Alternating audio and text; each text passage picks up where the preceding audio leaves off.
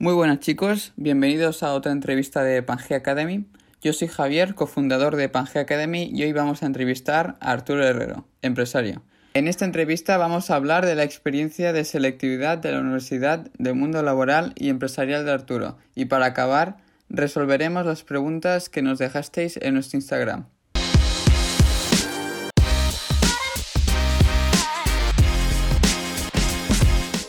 Muy buenas Arturo. Muy buenas Javi. Pues ¿nos, ¿te podrías presentar un poco, decirnos a qué te dedicas? Sí, muy bien, encantado. Gracias por eh, esta oportunidad. Eh, yo soy Arturo Herrero, eh, ingeniero industrial y economista de Barcelona, pero viviendo en el extranjero durante más de 20 años. Y me dedico a los negocios, soy ejecutivo en una multinacional americana y lo que hacemos es la expansión internacional de, de las energías solares fotovoltaicas. Creo mucho en las renovables, energías fundamentales para el beneficio de nuestro planeta y he podido saber combinar pues, mis estudios de ingeniería con los de, con los de administración de empresas y me permite, como ejecutivo en el Consejo de Administración de esta multinacional Game Change Solar, pues eh, eh, luchar por la expansión de la compañía y crear oficinas en diferentes países. Estamos ahora mismo en más de 10 países y creciendo. Muy bien, muy bien. Entonces, has estudiado ingeniería industrial, ¿no? He estudiado ingeniería industrial en la Universidad UPC. Muy bien. ¿Y qué consejos le darías a alguien que quiere estudiar ingeniería industrial? Hombre, yo diría que primero tuviera un poco claro de que su dirección son las ciencias, la parte más técnica, porque ingenierías en general pues no son fáciles, son carreras que se necesitan, como bien sabes, mucha dedicación, constancia y además te tiene que gustar.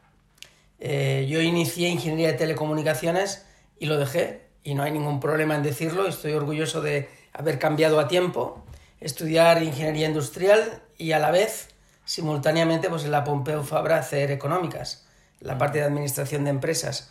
Entonces, bueno, perdí ahí un año y medio en ingeniería de telecomunicaciones que me sirvió después a recuperarlo en la convalidación de asignaturas y en estudiar ingeniería industrial junto con, eh, con la Pompeu Fabra, con administración de empresas, y me ha servido mucho para el desarrollo profesional.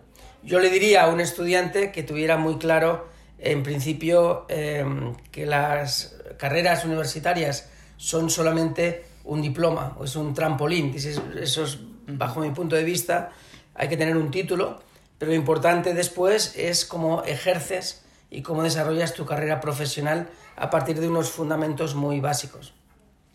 Vale, muy bien. Entonces, ¿qué importancia le das a estudiar una carrera universitaria? Yo creo que en los días que corren actualmente es fundamental tener un diploma. Tener una licenciatura, tener una carrera universitaria es importante porque es una señal que lanzas al, al mercado, sobre todo a las empresas que ya están consolidadas, que son multinacionales o compañías nacionales, que te van a exigir una titulación y que por lo tanto estás compitiendo en un mercado laboral y cuantos más diplomas puedas eh, demostrar que has sido un, un estudiante eh, que ha podido terminar, porque lo importante en una carrera es el reto de conseguir acabar y con la mejor nota posible. Pero si no tienes un, una señal que puedas dar al, al, al, que te entrevista, al gerente o al director de recursos humanos, obviamente va, va a optar por otros candidatos ¿no? y te vas a quedar fuera. Muy bien, pues vamos un poco a la experiencia de selectividad, ¿vale? Eh, cuéntanos un poco tu experiencia.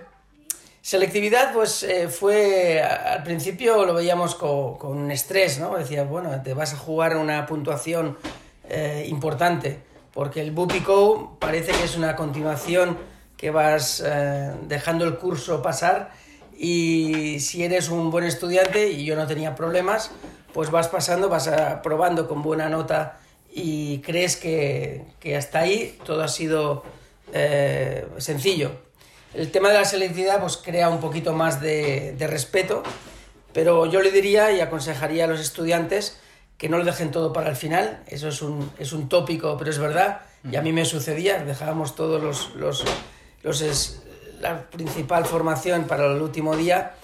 Y luego es importante también que, eh, que estemos haciendo mucho ejercicio práctico, no solamente el teórico, sino que hagamos un poco de indagación en cuáles eh, han sido los exámenes previos de, de selectividad, que esos, esas formaciones que normalmente en las escuelas como la Escuela Pía, donde yo estudié en Granollers, pues te dan una formación bastante buena en los últimos momentos antes de, de selectividad para prepararte más de forma práctica. Porque el temario es muy amplio, pero casi siempre pues sabes en qué enfocarte, ¿no? En qué preguntas. Lo mejor es que se hagan expertos, ¿no? En los exámenes. Es importante que hagan muchos, que, hagan, que tengan muchísima práctica, que hagan muchos eh, exámenes históricos del pasado, que miren en qué, en qué se basaron las preguntas del año anterior y de los anteriores, y cuantos más ejercicios, más eh, te acostumbras a saber no solamente enfocarte en qué temarios son importantes, sino también en saber qué tipo de preguntas y cómo relacionar unos temas con otros.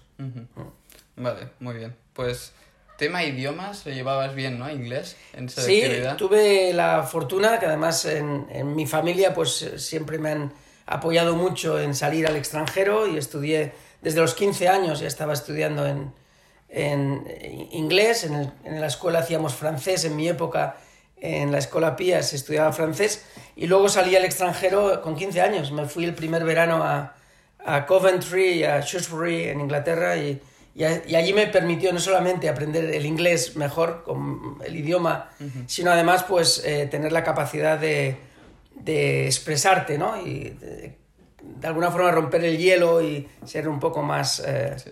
más abierto. Luego aprendí, como te decía, francés en la universidad, lo he estado utilizando, tuve una novia que era francesa y eso también ayuda a practicar los idiomas, o sea que aconsejo intercambios también de relaciones internacionales. Y luego también aprendí, como, como sabes, pues el italiano, tenía mucho, mucho mercado, ya la, trabajando, pues teníamos mucho mercado en Italia, y sabiendo francés, eh, catalán, obviamente porque soy de Barcelona, y, y catalán, francés y castellano, español, pues el, el, italiano es bastante sencillo de aprender, la parte gramatical es un poco más complicado. Y luego ya últimamente aprendí bastante mandarín porque estuve viviendo en Shanghái, en China, con otra empresa multinacional, pues casi 12 años de mi vida. ¿Y consideras aprender un idioma igual de importante que tener una carrera? No, eh, creo que los idiomas son fundamental creo que es básico tener el idioma inglés como mínimo. Eh, y, y, obviamente si tienes el español y el inglés, pues ya te, estás en el 50% de, de, las relaciones comerciales a nivel mundial. Inglés y, y, el, y, el, español, yo diría que más del 50%, ¿no? Uh -huh. A nivel de negocios, me refiero.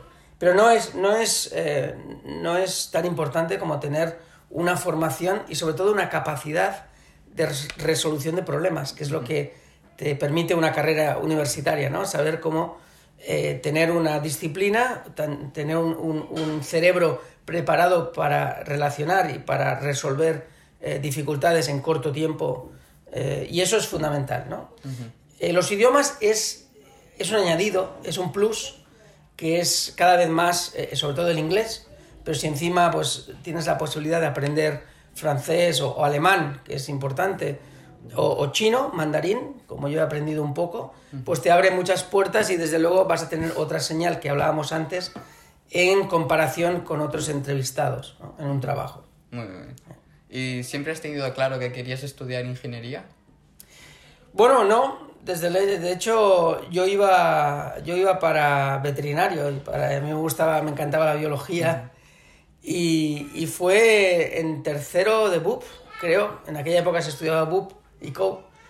Y de hecho en COU empecé biología y al final, cuando llevaba dos meses estudiando biología, conocí a un empresario que me dio una referencia importante. Él, él, tenía su propia compañía, era un emprendedor y me pareció muy interesante poder estudiar ingeniería y además a mí siempre el tema de, de, de las matemáticas, la parte técnica, pues me habían ido bien eh, no sé, yo creo que puedo combinar bien el tema de letras y ciencias. Pero aparte de ciencias eh, técnicas, eh, pues me parecía más interesante a nivel de salida profesional. Es verdad que el tema de veterinaria y los animales siempre me han gustado, pero yo creo que es más un hobby que una dedicación profesional. Cuando se decide, es importante, hay, hay tres puntos muy importantes para hacer bien tu trabajo, para ser bueno.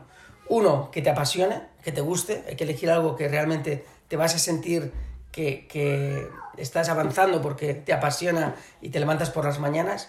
Dos, que tengas los, las habilidades, los skills, lo que decimos en inglés, habilidades para hacer ese tipo de trabajo. Una persona que no es buena en matemáticas o en física no se dedique al tema técnico. Si es muy buena escribiendo y la parte de idiomas o de letras, que se dedique más a letras. ¿no?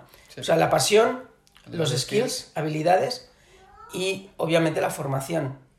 Si tú has hecho una carrera en... Por eso es importante elegir bien, intentar elegir bien tu carrera, porque si te has preparado en ingenierías, pero resulta que tu vocación, lo que te apasiona es la medicina, y te apasiona eh, y tienes habilidades, por ejemplo, como cirujano, pues a lo mejor si te han obligado a hacer ingeniería porque tus generaciones, los padres te han dicho, oye, que esto te va a dar más dinero que hacerte médico, pues a lo mejor ahí cometes un error, porque puedes ser buen ingeniero, pero no te apasiona.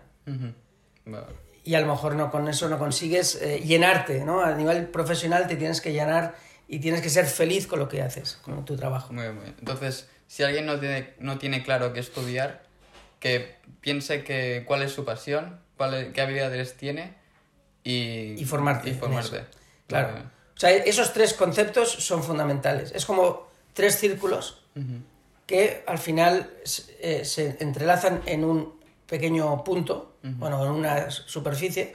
Si tienes el círculo de la formación y, y, y, con, con, o sea, se conjunta con, con la parte de, de interés de, y de tus habilidades, al final tienes el óptimo, que es la zona perfecta en la que vas a triunfar en tu trabajo. Eso lo, lo, veo yo así. Muy bien. Vale, pues ahora que ya nos has contado un poco eh, tu experiencia en, en, la universidad y en selectividad, eh, para acabar ya de contar la experiencia en la universidad, ¿nos podrías decir si recomiendas trabajar durante la carrera? Es una buena pregunta y hay gente pues que no tiene otra opción. Sinceramente hay gente que necesita trabajar eh, durante la universidad porque no tiene tal vez el soporte de la familia para que le pague los estudios. Pero yo recomendaría, en la medida de lo posible, que no se trabaje durante, durante la universidad para enfocarse bien en, en entender las materias y sobre todo en sacar una buena puntuación en los exámenes. Si se está trabajando durante la universidad, pues tienes el riesgo no solamente de que no te enfoques y que no te vaya tan bien como quisieras y, y repitas y tengas que hacer la carrera mucho más larga, ¿no? Como muchos estudiantes que yo, que eran compañeros míos. Pero también hay otro riesgo muy importante, que también lo he vivido yo en la época de auge en la economía en España, pues muchos estudiantes vieron la posibilidad de conseguir dinero de forma muy, muy, muy fácil y eso hizo que, que incrementando los, los ingresos mensuales, pues no tuvieran tanto incentivo en estudiar y al final terminaron dejando la carrera, dejando los estudios y se metieron, por ejemplo, a trabajar en el sector de la construcción sin haber tenido ninguna titulación.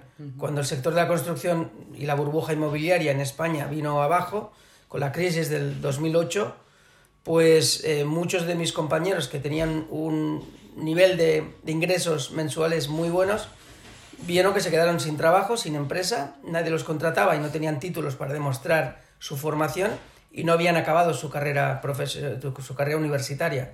Entonces, eh, hoy en día, por ejemplo, están sufriendo porque es verdad que eran cuando yo estaba todavía estudiando y no podía ni siquiera costearme un, unos fines de semana de fiesta o un coche eh, como hacían ellos, pues yo me sacrificaba ellos no, porque vivían muy bien, y ahora es al revés. Ahora yo vivo muy bien y ellos pues están intentando encontrar un trabajo.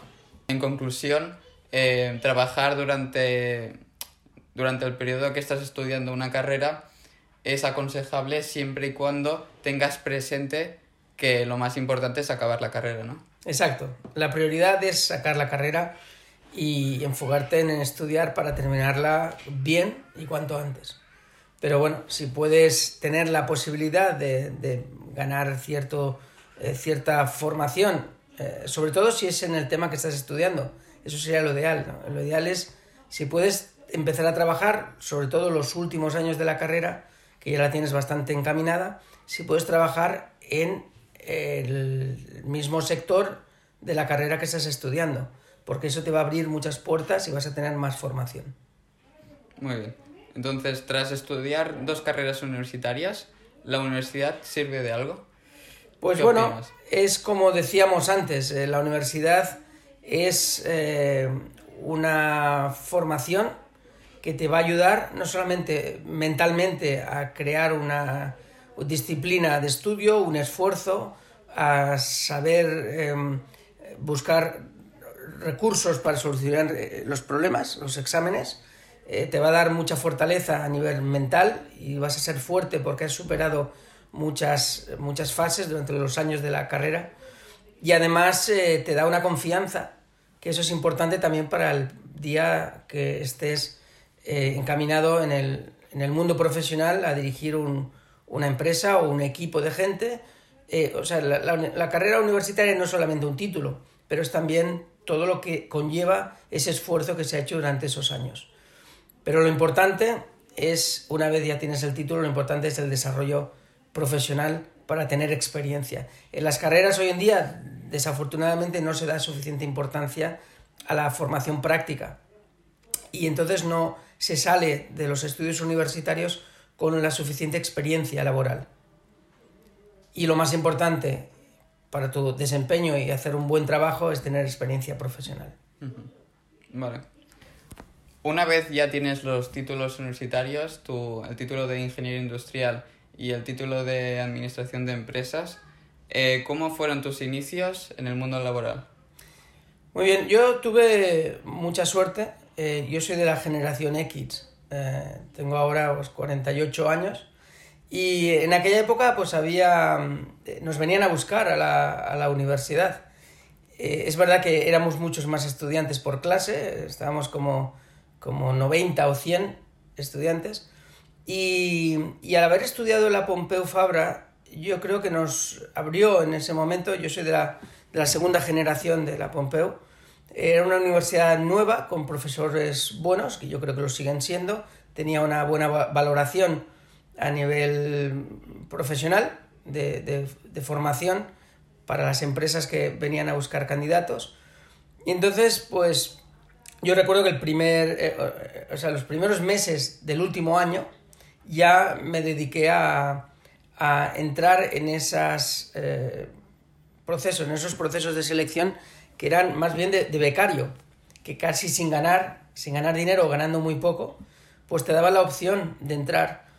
Y tuve la oportunidad que nos hicieron un examen eh, a todos los de la clase y ganamos, las primeras posiciones ganamos dos becas en, en, aquel momento la empresa era parte de Unilever, se llamaba Frigo, eran los helados Frigo, y buscaban pues una persona la que le pagaban 80.000 pesetas en aquella época, que era muy poco dinero al mes. Y eso con, ese, con, esa, con esa intención, pues me pude eh, crear un currículum en la parte práctica. Por eso era importante, antes de terminar los estudios, poder también iniciar hacer algo de formación en, el mundo empresarial.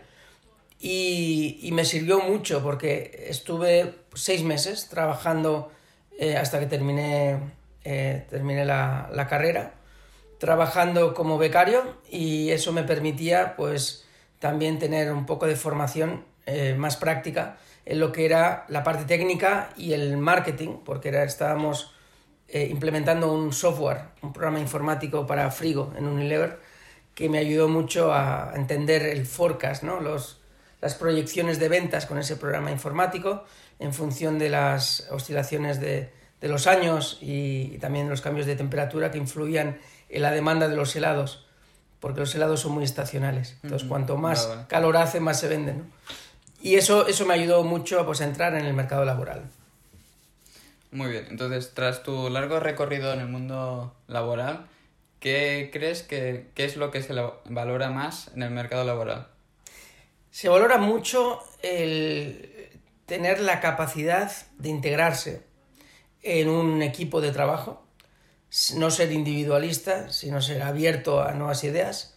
Se valora mucho, y lo digo por todos los empleados que yo he contratado durante estos largos años, en varias, eh, hasta seis empresas he trabajado, y he contratado gente a nivel de director y, vicepresidente, y luego cuando ya he estado de Chief eh, Strategic Officer o Chief Business Development Officer, como estoy ahora, en el momento de contratación busca esa persona que esté formada, que tenga un título universitario en el área que tú estás buscando, pero que tenga algo de experiencia, al menos uno o dos años de experiencia. Obviamente al principio no se tienen esos años de experiencia y es lo que es interesante. Al que sale de la universidad yo le aconsejaría pues que busque la posibilidad de trabajar aunque no le paguen dinero o que le paguen poco, como hice yo, pero que pueda tener la capacidad de poner Mm, un granito de arena en ese desarrollo profesional y pueda ponerlo en el currículum. Que no sea un currículum de solamente títulos universitarios o doctorados, como hacen muchos, ¿no? O MBAs o másters y, nunca han podido trabajar, nunca han tenido un, desarrollo profesional. Es importante trabajar aunque sea eh, poco tiempo y aunque sea sin cobrar dinero, porque eso te va a abrir las puertas a, otros, a otras empresas y va a ser, como llamo yo, eh, hacer surf. Eh, buscar una ola cuando esta ola baja, porque ya se te queda pequeña, saltar a una ola mayor y seguir creciendo y seguir siempre estando en, la ola de las empresas eh, profesionales que te contratan. Por lo tanto, ¿qué le dirías a esos jóvenes que se quejan que no hay trabajo para ellos? Yo creo que hay, hay trabajo siempre y cuando seamos capaces de, de, tener el nivel que se requiere y asumir ciertos sacrificios. Y el problema es que los jóvenes de hoy en día, lamentablemente, y no, no quiero generalizar, pero hay muchos pues, que no quieren sacrificarse, no quieren hacer algo que no les gusta, no quieren empezar desde abajo eh, archivando. Por ejemplo, yo, yo empecé haciendo muchos trabajos que no me gustaban, pero sabía que yo era el último que había llegado como becario pues te, usan y, abusan muchas veces de, tus ganas de, aprender. Pero es importante pasar por eso. Y yo diría que sí que hay trabajo. Hay trabajo, hay, épocas más difíciles durante crisis económicas, pero si tienes la formación, tienes las ganas y, no te importa sacrificarte y hacer cosas eh, que a lo mejor no son propiamente eh, el, objetivo de tu, de tu carrera profesional, al principio hay que empezar y tragar, tragar mucho. Muy bien. Entonces, ¿volverías a estudiar lo mismo valorando tu trayectoria profesional o, o te has quedado con las ganas de estudiar otra cosa, de, de adquirir otros conocimientos? Esa es una, una, pregunta que en la vida te vas a hacer eh, siempre, ¿no? Eh, hay tantas opciones en este mundo que es difícil pues decir, oye, ¿y cómo me hubiera ido si hubiera tomado un camino distinto? ¿Cómo me hubiera ido la vida si eh, en lugar de casarme con esta persona me hubiera casado con otra? ¿Cómo me hubiera ido si en lugar de irme a Inglaterra a estudiar inglés me hubiera ido a China con 15 años a estudiar mandarín? Hay muchas opciones en este mundo y yo creo que lo importante es ser eh, positivo y optimista y aprovechar lo que has hecho en tu vida y sacarle partido. Yo tuve la suerte y creo que en ese sentido soy, yo doy muchas gracias a la vida y gracias a Dios de que me ha dado oportunidades que las he tomado. Unas me han ido muy bien, otras no tanto, pero me ha permitido pues aprender de errores y además formarme y, y, sacar lo mejor de ellas. Y yo creo personalmente que a mí pues la combinación entre la parte de, de administración de empresas más económica y la parte técnica de ingeniería industrial es una combinación que me ha, me ha funcionado y me ha servido para entrar en puestos directivos y en puestos de gestión, al final de organización industrial, eh, con conocimientos de la parte técnica y que me han servido para aprender el producto y lo que tenemos que, que, que producir en nuestras, en nuestras fábricas. Sin esa parte técnica, pues estaría seguramente más condicionado o menos preparado y me dedicaría más a temas de servicio. No sería tan interesante, creo yo.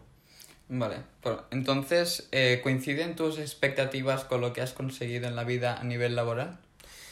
Yo creo que sí. Yo, yo a mí me ha ido bien en comparación con la media del, del diría, la media del español catalán medio que ha estudiado prácticamente en las mismas condiciones que yo, carreras universitarias, a lo mejor no han tenido tanta inquietud como he tenido yo de salir al extranjero y la capacidad de, del apoyo de una familia que, que me ayudara. Eh, y eso me ha abierto muchas puertas. Yo estoy muy satisfecho con la situación de incrementos salariales que he tenido y poder ayudar a dos empresas a salir a la bolsa de Nueva York con lo cual, pues no solamente, solamente te da una eh, gran categoría a nivel profesional y por eso salgo en Google en muchos eh, foros de discusión y hago conferencias, sino que también a nivel económico pues he podido tener una situación bastante confortable y poder vender mis stock options y tener una capacidad de inversión en otros sectores y en, y en inmobiliario y eso te da pues una seguridad que te ayuda pues a mantener una familia, a hacer crecer a, a mis hijos en, buenos colegios y sobre todo a saber que, yo he cumplido al menos con la sociedad y estoy haciendo una, una labor que además en energías renovables pues satisface ayudar al, a la mejora del planeta. Muy bien. Entonces, tú Arturo, que has viajado tanto, eh, ¿el profesional es valorado igual aquí en España que en otros países? No, lamentablemente no, no se puede decir que, sea así. Yo he tenido la, oportunidad de, visitar casi la mayoría de los países donde hay gestión económica empresarial eh, que fluye y, es verdad que viviendo como he vivido en Estados Unidos o viviendo en Shanghái eh, o, viajando por, por Medio Oriente o, conociendo Latinoamérica, eh, como hemos hecho muchos negocios, pues hay países que están peor que nosotros a nivel de salidas profesionales y, nivel de calidad de vida a nivel de salarial, pero hay otros países en que es verdad pues que valora mucho más. Eh, yo soy residente en, en Zúrich, en Suiza, y los salarios son como tres veces más altos que en España.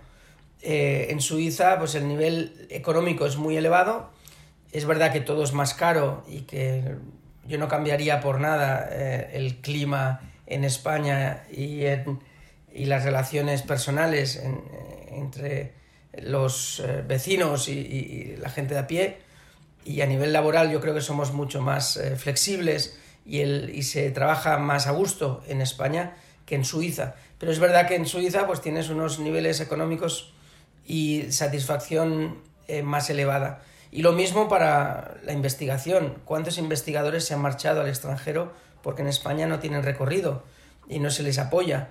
¿O cuántas, eh, cuántos profesionales, por ejemplo, abogados, se hacen millonarios en Estados Unidos y aquí en España, pues con duras penas, pues tienen una, una salida digna ¿no? al final de mes?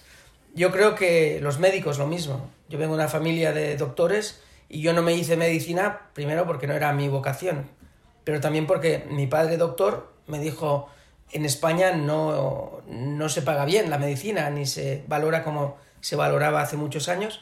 Y en otros países, como en Inglaterra o como en Estados Unidos, los doctores, los médicos, eh, pues tienen una situación económica muy buena y se les valora mucho, porque están salvando vidas y están haciendo una labor impecable, sobre todo ahora con, la, con el coronavirus y la pandemia, tanto el, sector de la enfermería como, como, la medicina en general está mucho más valorado que en España.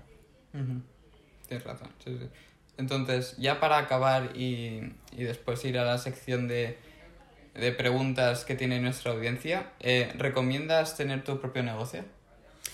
Pues no, es una, es una opción en la vida. Yo la he desempeñado, he tenido mi propio negocio, he tenido varias inversiones, unas me han ido mejor que otras, eh, requiere mucho sacrificio y, y, requiere pues mucha paciencia porque los primeros años no tienes una entrada de, de ingresos.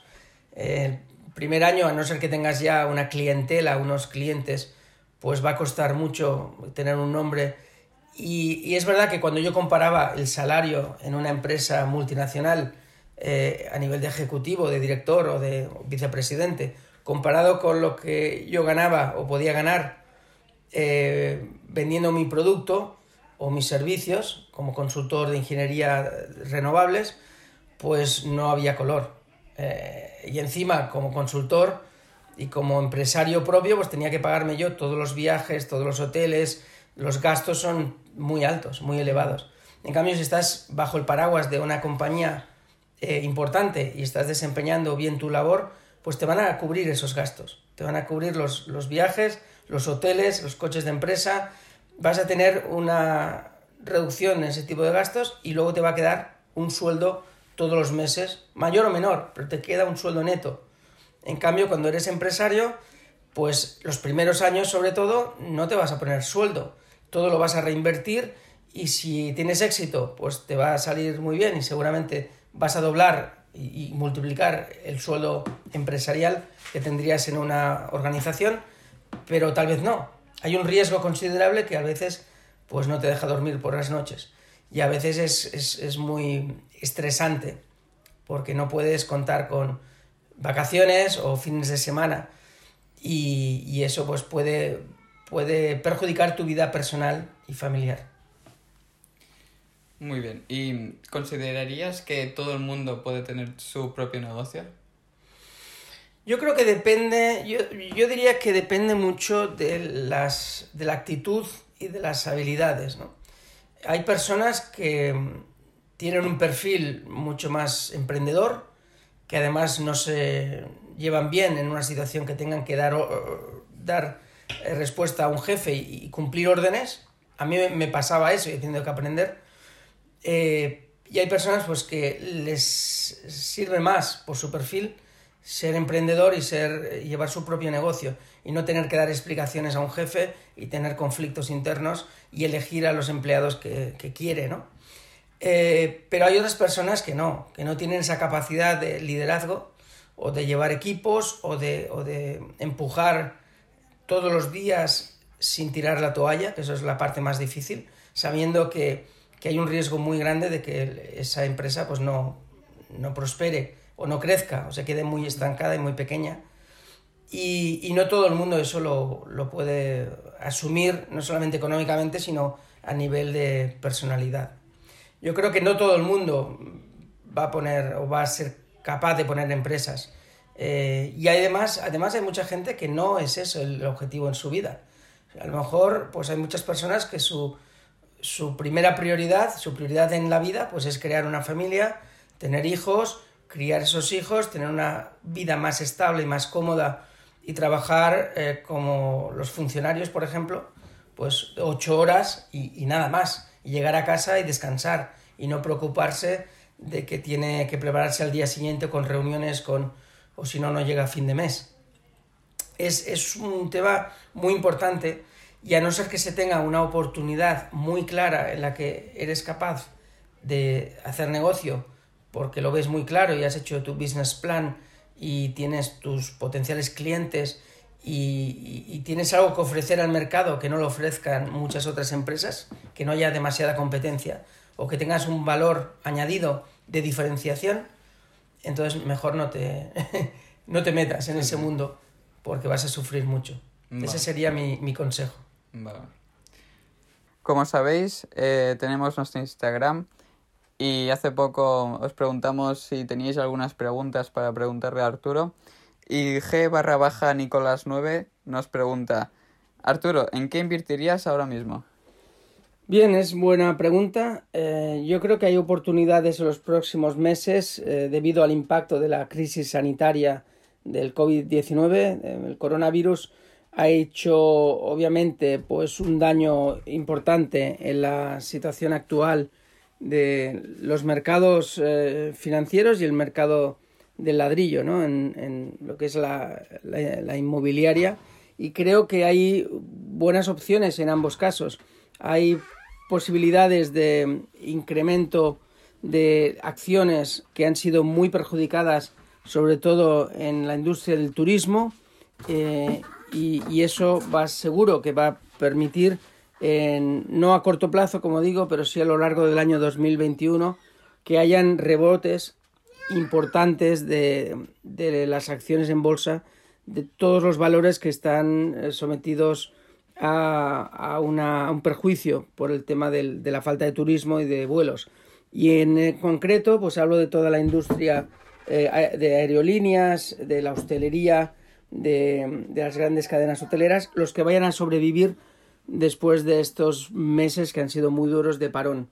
Y por otra parte, el sector inmobiliario, en el que yo tengo también inversiones, mucho interés y lo voy siguiendo desde hace muchos años, eh, estamos eh, con la convicción de que va, a haber oportunidades de, compra de, terrenos, de apartamentos, de casas, eh, para vendedores que necesitan eh, tener liquidez porque les ha faltado en, este, en estos meses para sus propios negocios y los que tienen en abundancia pues van a decidir vender ciertos activos. Y en ese sentido estamos buscando y con y con muy buenas perspectivas de inversión. Muy interesante. Eh, v. Víctor Benito nos pregunta, ¿disponemos de energías renovables suficientes para que todos los coches sean eléctricos? Muy bien, eh, siguiendo con la pregunta anterior y, enlazando con el tema de las energías renovables y los vehículos eléctricos, son dos sectores en los cuales hay una ayuda general eh, de todos los gobiernos en apoyar ese tipo de iniciativas y eso también va a ser una oportunidad muy grande de, inversión en los próximos años. Tanto el tema de energías fotovoltaicas y solar vemos que los fondos de inversión están cada vez más moviéndose de las energías de combustibles sólidos a, las energías eh, limpias, la eólica, la solar, la biomasa, y va a ser eh, sobre todo el tema de los vehículos eléctricos que estamos viendo una explosión importante que hemos visto con los patinetes eléctricos, con las bicis eléctricas y obviamente con los coches, los turismos eléctricos. En los próximos años va a haber un, eh, un cambio importante, eh, una afluencia de compradores que van a dejar de comprar sobre todo vehículos de diésel y de gasolina y pasar a vehículos eh, eléctricos.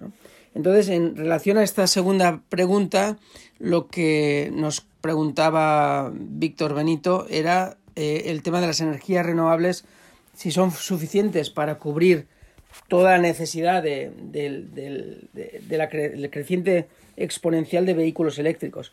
La respuesta es que eh, hoy en día todavía no, pero sí que hay planes por parte de la Unión Europea y también en, Estados Unidos y en China, en muchos países eh, que han apoyado el, el Tratado de París, en los cuales se pretende pues, poner muchos más puntos de instalación para la recarga de vehículos eléctricos y que van a fomentar mucho más los, los techos solares en, las residencias y, en los tejados industriales y además a lo que yo me dedico, que son las, las huertas solares, ¿no? los grandes parques solares en terrenos que no tienen otro uso y creemos que sí llegará un momento en que haya suficiente producción de energía renovable para cubrir el, consumo que vamos a necesitar para esa flota de vehículos eléctricos que se espera que va a ser muy grande en los próximos años. Pues muchas gracias Arturo, muchas gracias por aceptar nuestra entrevista y creo que ha quedado una entrevista bastante interesante. Muy, muy agradecido, muy amable. Para cualquier pregunta adicional, por favor no dudéis en contactar conmigo, eh, Arturo Herrero, en el LinkedIn y veréis mi, eh, mi LinkedIn en la descripción en, eh, a los pies de la entrevista. Muchas gracias y esperando vuestras dudas, comentarios o bien oportunidades de negocio. Gracias.